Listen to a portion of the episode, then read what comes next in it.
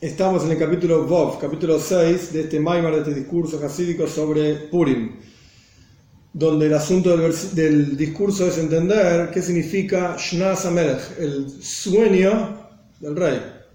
Que decíamos, en, ese, en esa noche, cuando el rey Ahashveirosh, sí, ya lo hablamos varias veces, tenía insomnio, se movió, entre comillas, el sueño del rey, y dijimos que ahí era Ikaranés, el, el punto central del milagro de Purim y habíamos explicado que los farim de Alaja están en también en el código de judía, se levanta la voz cuando uno dice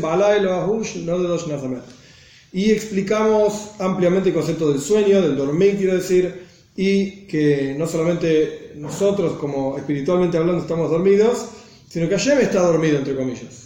Y este concepto de que Hashem está dormido, así como una persona cuando está dormida no reconoce la virtud de una cosa por sobre la otra, el intelecto, las emociones, es todo lo mismo. Hashem también es todo lo mismo, toda la creación tiene el mismo, peso, digamos, la misma importancia. Y habíamos dicho, el Rebbe llevó esto un paso más, para terminar con el resumen, que el concepto de dormir es que todos los potenciales revelados de la persona vuelven a su esencia, vuelven hacia, hacia su raíz, digamos. Y lo mismo ocurría al respecto de Hashem, que toda la creación, por así decir, vuelve a su raíz. Dicho en otras palabras, a pesar de que el golus, el exilio, es como dormir, y aparentemente es algo terrible, es verdad, es así. Y sufrimos generación tras generación con el exilio, y sufrimos ahora espiritualmente hablando con el exilio, etc. Pero hay una virtud en todo esto. Hay algo para ganar, más allá de los diferentes midrashim que nuestros sabios traen, explicaciones sobre lo que es el golus, el exilio, para, para, refinar al pueblo judío, para agregar gailing conversos, bueno, diferentes explicaciones que se dan, pero el punto es que hay algo positivo. ¿Qué es lo positivo de todo esto? Que hay un vínculo, una relación con la esencia misma, porque todo el mundo vuelve a su raíz. Entonces es el momento para tocar, por así decir, esa raíz. La gran pregunta, y esto nos introduce a lo que viene ahora, es, ok, ¿qué hay que hacer para, entre comillas, despertar de ese sueño? Estamos en Golus, tenés razón. Es negativo, es algo malo. Pero hay algo positivo que es que hay una, una puerta abierta, por así decir, para llegar a la esencia misma, ayer mismo. Ok, pero ¿cómo se llega? ¿Cómo se llega? Y esto es donde sigue el Maimon ahora. Perek Vov, capítulo 6. Continúa, no nos olvidemos que este es un discurso basado en un discurso del Rebe, basado en un discurso del Rebe anterior. Continúa el Rebe anterior con su discurso, el hecho de que aquella noche se movió, entre comillas, el sueño del rey, que el rey se refería a Sheloilem, al rey del mundo, que es Hashem. Y como dije en la introducción, este es el punto central del milagro de Purim, que esa noche no podía dormir. Recuerden que la historia de Purim sacaron el libro de recuerdos y ahí encontró escrito que Mordejai lo salvó y bueno ahí se desencadena todo el milagro de Purim. Sí, el libro de crónicas reales. Claro, claro, sí, sí. Seifras Zichroines, el libro de las crónicas reales, correcto. Y ese es el, Icar de Purim, el punto central del milagro de Purim. Cómo se genera, cómo nosotros hoy, lo trasladamos a nosotros hoy en día, cómo se genera esto de mover, despertar al rey. Esto se hace a través del sacrificio del pueblo judío, judío a lo largo de todo el año a lo largo de todo el año. En la historia de Purim se refiere a que desde el momento en que Haman decreta que era un día de Nisan, no me acuerdo si era el 5 de Nisan o no recuerdo exacto, desde el momento en que, que Haman decreta destruir al pueblo judío hasta en la práctica la destrucción del pueblo judío, pasó todo un año. Porque estaba en Nisan, Nisan es el mes siguiente directo después de Adar, y cuando Hippilpur, cuando Haman tira las loterías para ver cuándo matar al pueblo judío, cuándo destruir al pueblo judío, cayó en Adar. Adar era un año después, tenía que dar vuelta todo el año, desde Nisan, ¿sí? Nisan, hasta llegar a Adar. Entonces pasó todo un año que el pueblo judío sabía que Haman iba a destruir al pueblo judío, que el 13 de Adar había permiso para matar a todos los judíos, etcétera, etcétera. Es la historia de Purim, hay que leer la Megila eh, entonces, a través del sacrificio del pueblo judío a lo largo de todo ese año, es que no de Dosh se movió el sueño del rey.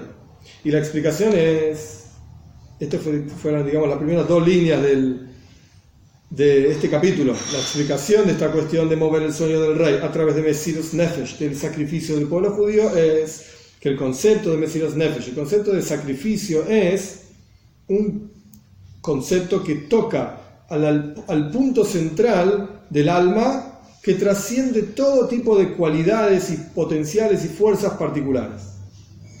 En otras palabras, el concepto de Yehida. El alma, nuestros sabios dicen en el Talmud, Hamisha, en los Midrashim, Hamisha Shmois Nikrula. Hay cinco nombres en el alma. Nefesh, Ruach, Neshama, Haya Yehida. En general se identifica cada uno de estos cinco niveles del alma con una realidad, digamos, del alma. Nefesh, este, el Maimar no, habla de esto, pero para entender de qué está hablando el rey acá.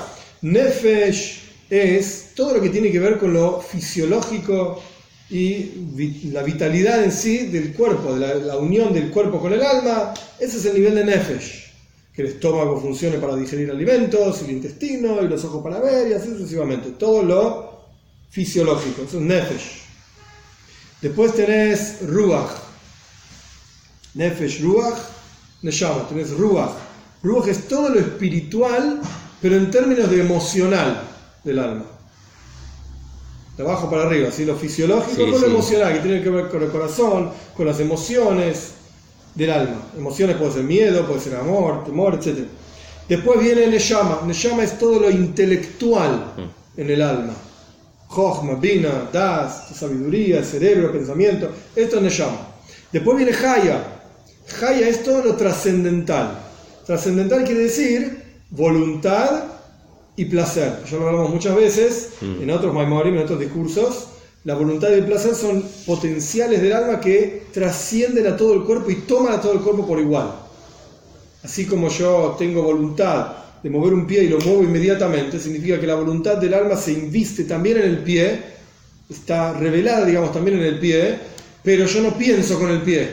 El pensamiento es un potencial pnimi, interior, que se revela en cada cli, cada recipiente según la capacidad de ese recipiente para soportar esa, esa revelación, en la cabeza para pensar, en los ojos para ver, etcétera, etcétera. Pero la voluntad no tiene un cli, no tiene un recipiente específico, sino que, toda la vida, todo el cuerpo de la persona es un recipiente para la voluntad, trasciende, a esto se refiere, y rodea a toda la persona. Esto es Haya. Y dentro de Haya se puede incluir a Tainuk, al placer también, parte de lo que trasciende todo el cuerpo por igual. Pero después hay un nivel que se llama Yehida. Yehida significa la esencia misma del alma. A tal punto es algo tan elevado que no tiene ni siquiera definición. No tiene un nombre que uno pueda decir, obviamente no tiene recipiente, muy por encima, por ejemplo, del intelecto, que tiene un recipiente que es el cerebro, muy por encima incluso de la voluntad y el placer, que ya tienen una forma, una definición de específica. Esto es voluntad y no es placer. Esto es placer y no es voluntad. De hecho, ya mencioné muchas veces, hay una discusión en Hasidus cuál es más elevada, si voluntad o placer. La práctica y la voluntad está por debajo del placer, pero bueno, hay Svara Lekan, lógicas para un lado, lógicas para el otro, sea como fuere, son potenciales del alma que tienen una forma específica. Una forma específica. Pero Yehida es algo que trasciende todas las barreras de definición. Es imposible definirlo. La esencia misma del alma. Entonces, volviendo al Maimar, a nuestro Maimar ahora. Volviendo al Maimar, el Rebbe explica que Mesirus Nefesh, el sacrificio que el Yehudi hace por Hashem, toca a un punto del alma que está por encima de todos los potenciales del alma. O sea, Yehida, a la esencia misma del alma. Es decir, que el concepto de Mesirus Nefesh, el concepto de la entrega del Yehudi por Dios, del sacrificio del Yehudi por Dios, y el Rebbe pone entre paréntesis para que quede más claro, el hecho de que la persona no toma en cuenta ningún tipo de cálculos intelectuales ni emocionales, de ninguna forma, no me importa nada, ni si conviene, si no, ni si no conviene, si está bien, si no está bien. Se entrega totalmente, Mesías Nefesh. Paréntesis, no está en el Maimar, pero para entender esto, quizás en otras palabras. Abraham vino, Abraham vino. fue el que abrió, así es el Alter Bretaña, fue el que abrió el chino, el canal de Mesiros Nefesh. El canal de entregarse por Hashem. ¿En qué situación Abraham vino abrió el canal de entregarse por Hashem? La Keida, cuando él fue a sacrificar a su hijo Yitzhak. ¿Qué tenía de especial? Hay varias explicaciones de esto, pero ¿qué tenía de especial la Keida? Algo muy interesante, porque en la práctica Abraham vino ya había pasado por nueve pruebas. Recién cuando pasa por la prueba número 10, la teoría dice, ahora sé, dice Dios, que sos temeroso de, ayer, de Dios. ¿Qué pasó en las otras nueve pruebas? ¿No era temeroso de Dios? Abraham vino se, se tiró dentro de un horno ardiente, Abraham vino fue a Mitzrayim, le sacaron la esposa, después fue a, a, Grar, lo que sería la franja de Gaza, también a primera le saca la esposa, pasó por montones de dificultades. Se tuvo que hacer el bris, montones de dificultades. Entonces, ¿por qué justamente la Keida, cuando tuvo que sacrificar a su hijo, fue la prueba que realmente demostró que Abraham tenía Mesirus Nefesh? Podía entregarse por Dios. ¿Por qué? Porque en todas las otras pruebas había algo para ganar. Algún tipo de ganancia y ventaja había. Por ejemplo, incluso si Abraham vino moría, Dios le guarde, en el horno ardiente, cuando Nimrod lo tira a un horno ardiente, en Urkasdim, está un midrash muy interesante, pero ahora no viene el caso, cuando Abraham vino lo tiran al horno ardiente, si él moría, él era el único que hablaba de un solo Dios, monoteísmo, si él moría, se acababa la transmisión de su, de su principio, de sus valores, etc. Pero, por lo menos la gente iba a decir, oh, este tipo, mirá qué bien, ¿eh? Ok, se murió, pero por lo menos se jugó por lo que, por lo que creía. Hablaba, hablaba, hablaba y el tipo se jugó. ¿Se la jugó? Le salió mal porque se murió, pero se la jugó. La ganancia era por lo menos que la gente vea que él estaba seguro de lo que decía. Pero en el caso de la Keida, cuando Abraham va a sacrificar a su hijo, después no lo sacrifica, no había nadie mirando. Estaba él solo. Y se arruinaba absolutamente por completo toda su, su, transmisión, todo su legado, no quedaba nada. Porque Dios ya le había dicho en Yitzhak, él va a ser tu descendencia. Ishmael no es tu descendencia. Yitzhak es tu descendencia. Dios ya se lo había dicho. Mucho antes de la caída. Entonces, si Abraham sacrificaba a su hijo, no solamente se acababa todo su legado, sino que ni siquiera había nadie mirando para decir, wow, mirá que bien este tipo sacrificó a su hijo. Ni eso.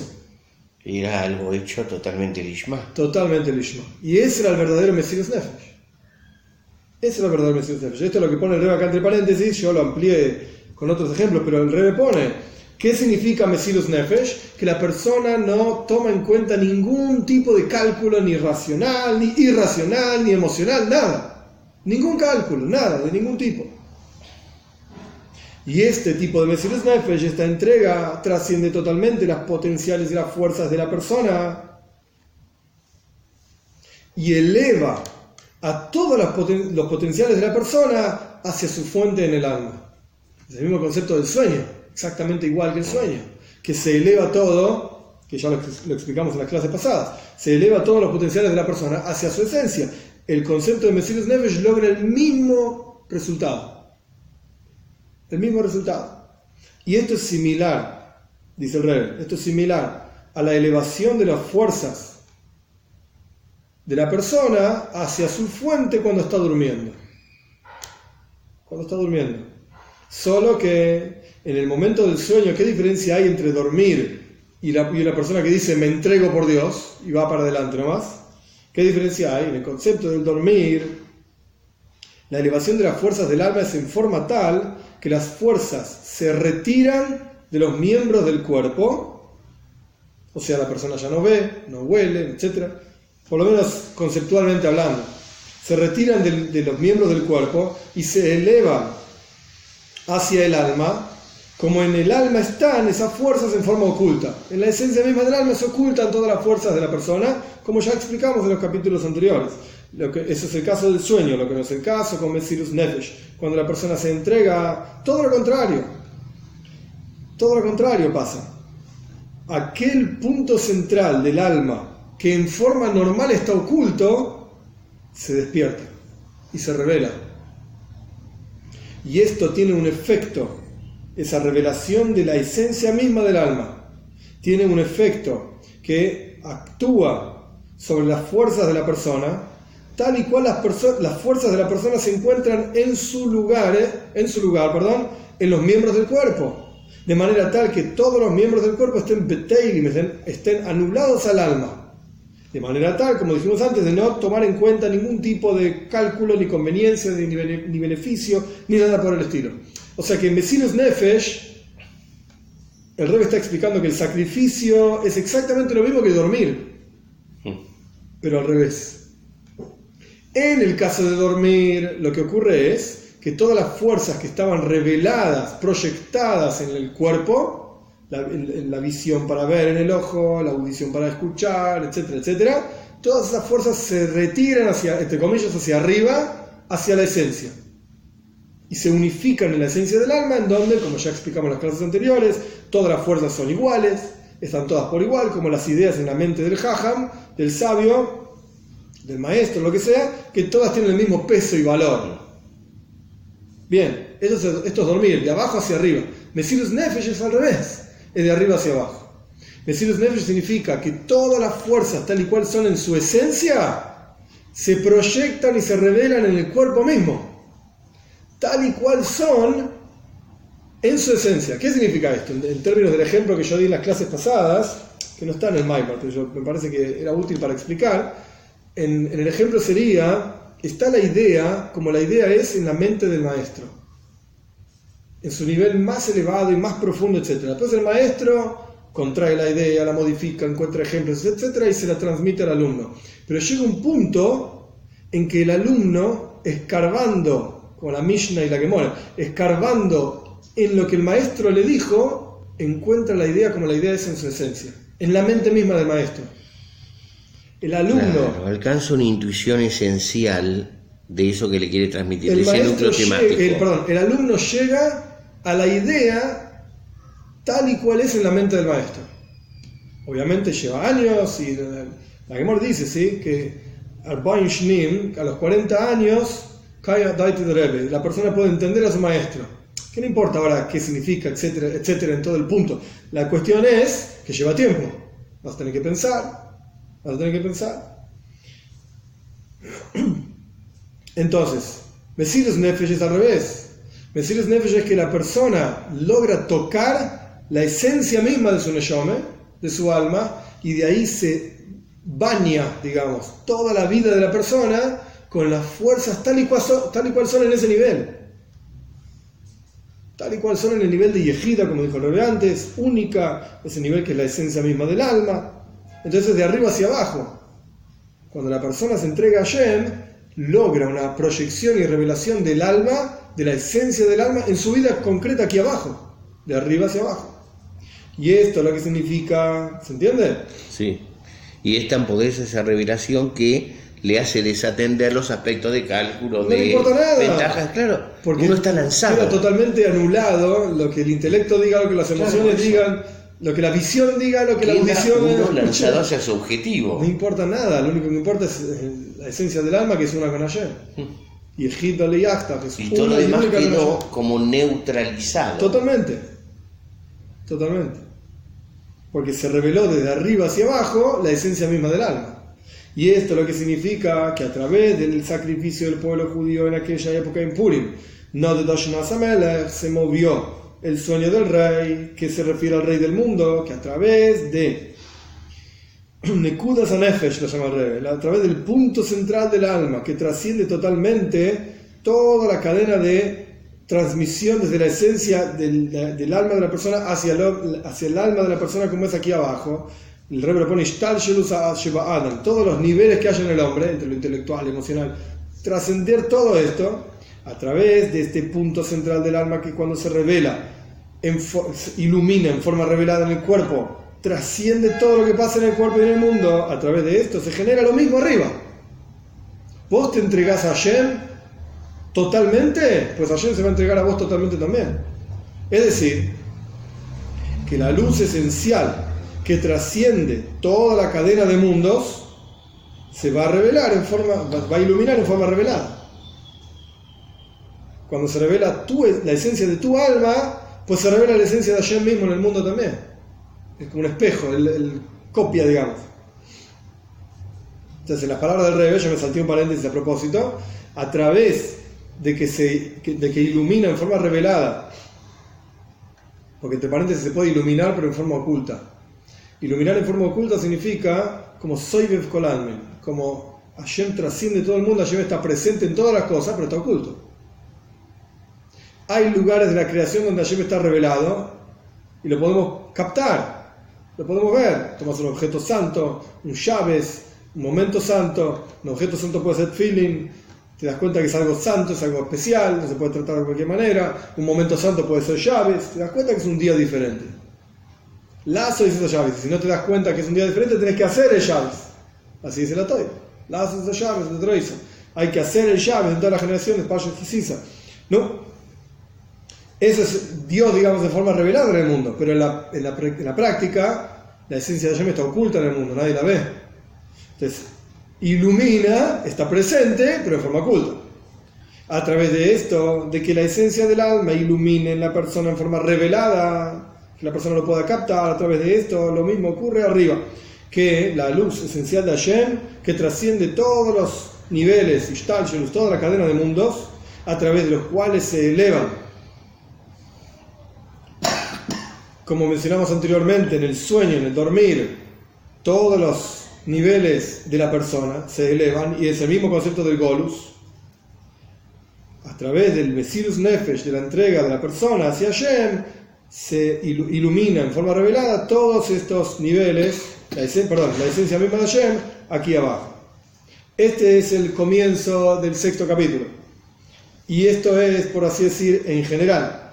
Ahora vamos a ver más en particular cómo es esta cuestión de que se mueve el sueño del rey, se tiene insomnio y este insomnio es causado por, entre comillas, el insomnio del Yehudi. ¿Qué pasa? Nosotros, Yehudim, estamos como dormidos en Golos. Ya dijimos que el Golos, el exilio, es como el sueño, como dormir. Y nosotros estamos cómodos en Golos. ¿Qué problema hay? Este tiene un negocio, el otro vende este, el otro trabaja aquello, estamos todo bien, su familia, tenemos unos pesos. ¿Para qué necesitas salir de Golos? Estamos dormidos. Entonces es cuestión de nosotros despertarnos. Cuando nosotros nos despertamos, ayer se despierta. Todo esto lo vamos a entender más en detalle de acuerdo a lo que es sabido. Que Mesirus Nefesh, este concepto del sacrificio, tiene diferentes niveles. No es solamente así, ah, sacrificio. No. Existe Shleimus, la plenitud del sacrificio. ¿Cuándo es la plenitud del sacrificio? Es cuando ese sacrificio que parte de lo que dijimos anteriormente, el nivel espiritual que se llama Yehida, la esencia misma del alma, la plenitud del sacrificio, cuando ese sacrificio se proyecta y afecta también a los potenciales particulares e interiores de la persona. O sea, una cosa es tener Mesirus Nefesh en general, ahora vamos a ver, el rey va a hablar de esto específicamente. Una cosa es tener sacrificio en general, ok, yo me entrego por Dios. Y otra cosa es que cada nanómetro de tu vida está bañado por Mesirus Nefesh. A Mesirus Nefesh de Id, así se dice, un Yehudi que vive en estado de Mesirus Nefesh. Como dice, decimos todos los días en el Shema, Bejol Levavcha, Bejol Nafshecha, tenés que amar a Dios con todo tu corazón y con todo tu alma. Es decir, que incluso el servicio espiritual particular de cada uno de los potenciales del alma sea en forma de Mesirus Nefesh. Esto es en las palabras del rey, lo mismo, que, lo mismo que yo dije antes en las palabras del rey. Es decir, que la persona funcione, trabaje, trascendiendo sus propias medidas y sus límites. Superándose a sí mismo en forma completa y absoluta. Esto es lo que significa verdadero Mesirus Nefesh. Donde, por ejemplo, yo puedo tener Mesirus Nefesh intelectual, pero no emocional. O puedo tener Mesirus Nefesh en el pensamiento, pero no en la palabra. Y así sucesivamente. Donde uno dice, no, de este tema no voy a pensar, de este tema no voy a hablar, pero sí voy a pensar. No. Plenitud de Mesirus Nefesh significa, de sacrificio significa que toda tu vida, todos los aspectos de tu vida son bañados por la entrega absoluta a Hashem. Y este Mesirus Nefesh, esta entrega ocurrió para todo el pueblo judío como dice la Megila, desde los jóvenes hasta los ancianos, los niños y las mujeres, todos. Y podríamos decir que la intención de este asunto, ¿por qué la Megilas Esther decide poner una, dos, tres, cuatro, cinco palabras? Minar, Vead, Zaken, Tav, Benashim, cinco palabras, palabras para decir todos iban a morir en, el contexto de la Megila de Purim, todos tuvieron sacrificio. Es decir, todos, una palabra, Koil.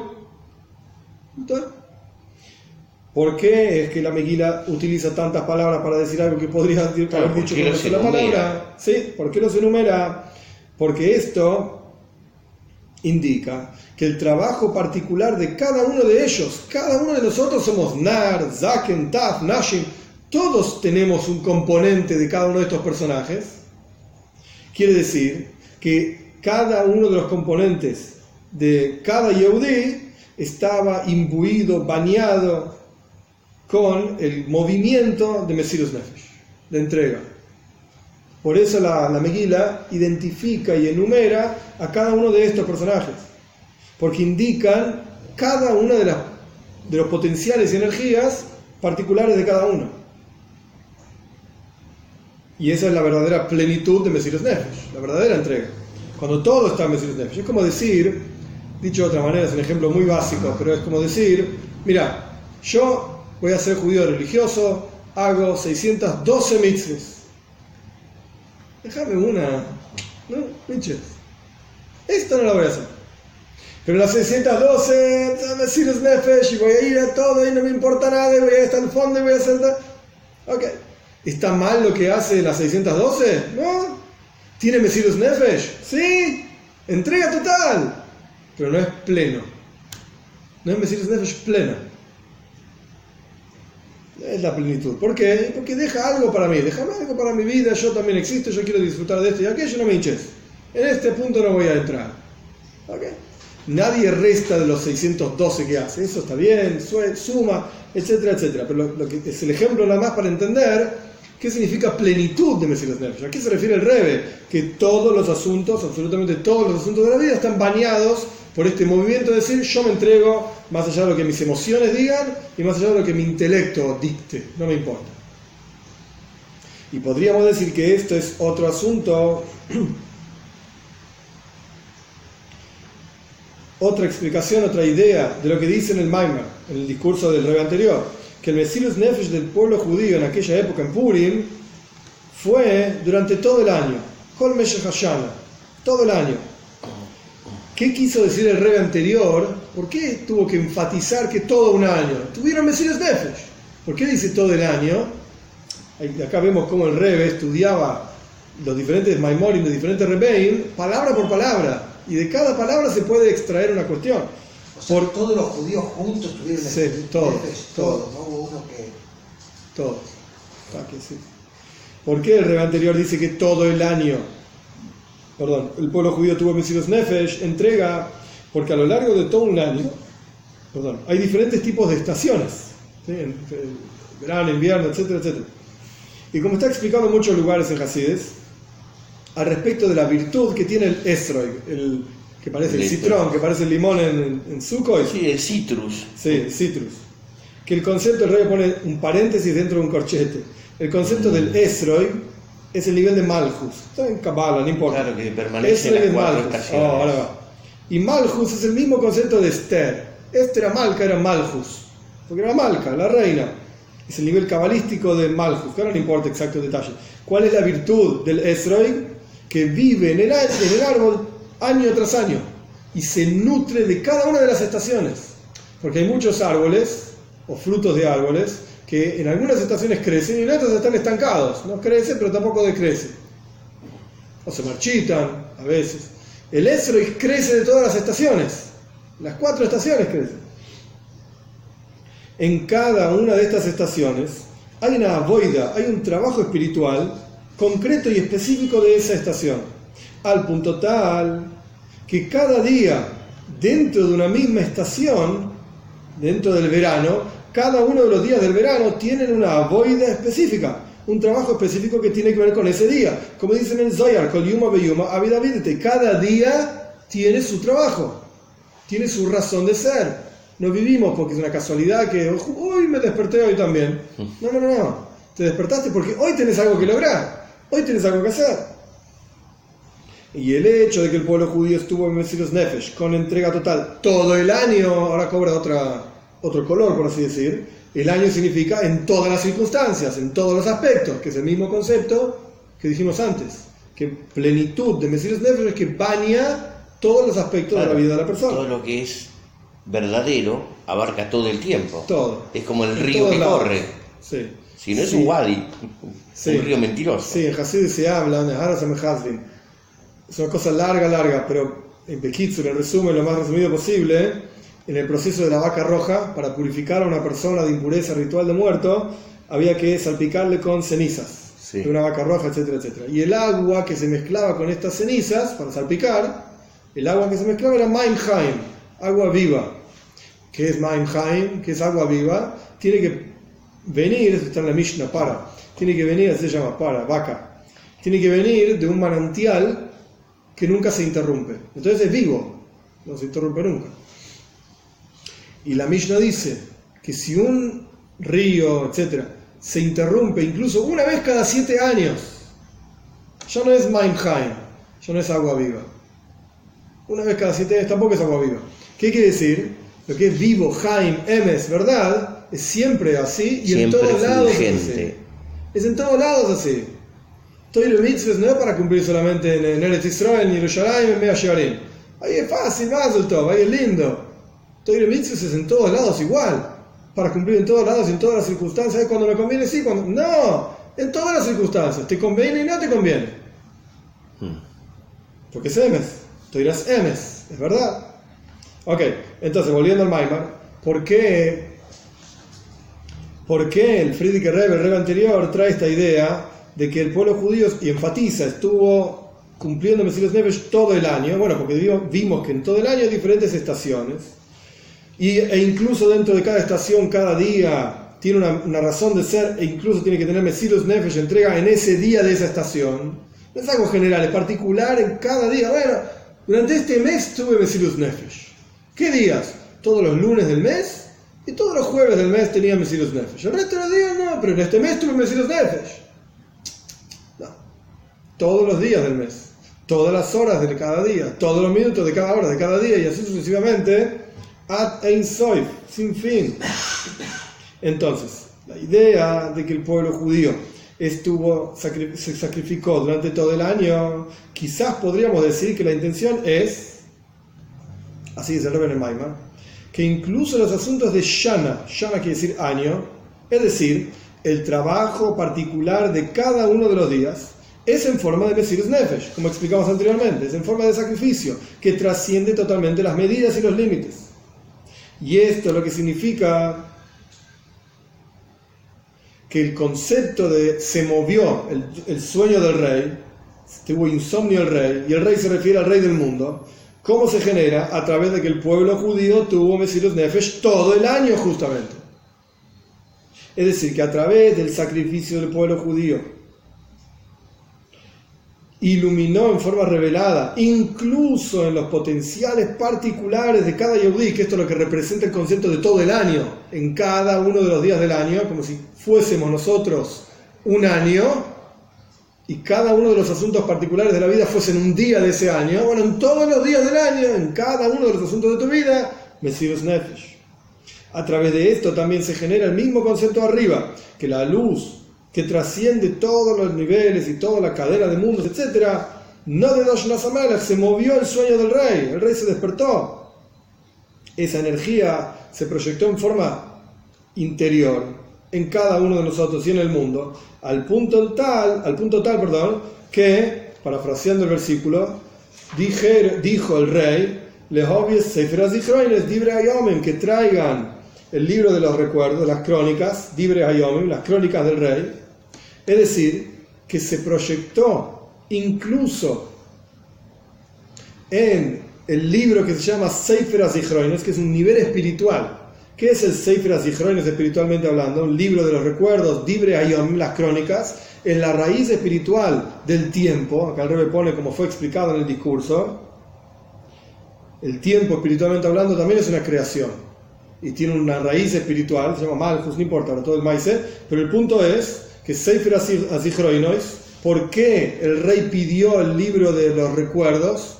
Podría haber pedido la, revista El Gráfico, podría haber pedido la revista Caras y gente que le traigan para leer porque estaba aburrido.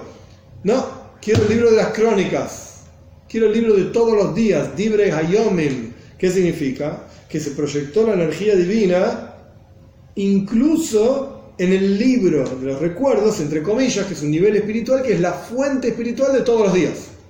De manera tal que en el tiempo se proyecte la esencia misma de Hashem. Y al punto tal que encontró escrito en ese libro, etc., incluso en el libro de los recuerdos, que Shushan Abira, que Shushan, la capital de Persia en aquel momento, literalmente, es decir, Hoy en día Shushan representa el Golus, el exilio, porque el pueblo judío estaba en exilio en Persia en este momento. El rey encontró escrito ahí que en Shushan Abira Mordejai le salvó la vida, etcétera, etcétera. Es decir, llevándolo a las palabras del Maimar, que en el momento del Golus del exilio, cuando el pueblo judío se va, como dice el Talmud, a Eilam, que significa Shushan, la, la la presencia de Hashem, está con ellos. En otras palabras, incluso en el Sefer HaZichroin se reveló la esencia de Hashem de manera tal que en el tiempo mismo, que es manejado y creado y, vitalizado por este nivel que se llama Sefer HaZichroin, el libro de los tiempos, el rey se reveló en ese lugar. En otras palabras, Hashem se mostró en Shushan, en la historia de Purim, ¿para qué? Para generar un milagro. Por eso el milagro de Purim empieza con este insomnio del rey en donde el rey dijo, bueno, el pueblo judío hace Mesirus Nefesh, se auto, se auto entregan, se sacrifican, etc. Entonces yo voy a responder así también y yo me voy a revelar. ¿Qué es lo que se reveló? La presencia de Hashem en Shushan, generando milagros de Purim. Y esto entonces es lo que quiere decir el concepto de Mesirus Nefesh. ¿Por qué es a través de Mesirus Nefesh, del sacrificio, que despertamos a Hashem? Porque Mesirus Nefesh toca, esto es lo que el rey explicó en este capítulo, toca la esencia misma del alma. Y ese es el concepto de dormir, que todas las energías vuelven a su esencia. Entonces, al tocar, al, realizar este Mesirus Nefesh, tocamos esa esencia para que se revele toda la energía del alma en cada una de las cualidades nuestras y en nivel macro, digamos, global, para que se revele la presencia de Hashem desde su esencia misma en el mundo.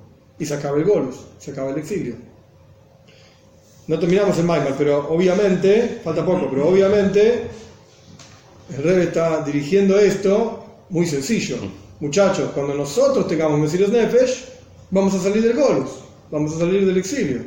Vamos a despertar a Hashem para que se acabe el exilio, que se revele la presencia de Hashem, la presencia de Hashem que eso de lo que se trata Moshiach la presencia de Justamente, es como si digamos, cuando tengamos el suficiente Mesirus Nefesh como en la historia de para generar una masa crítica.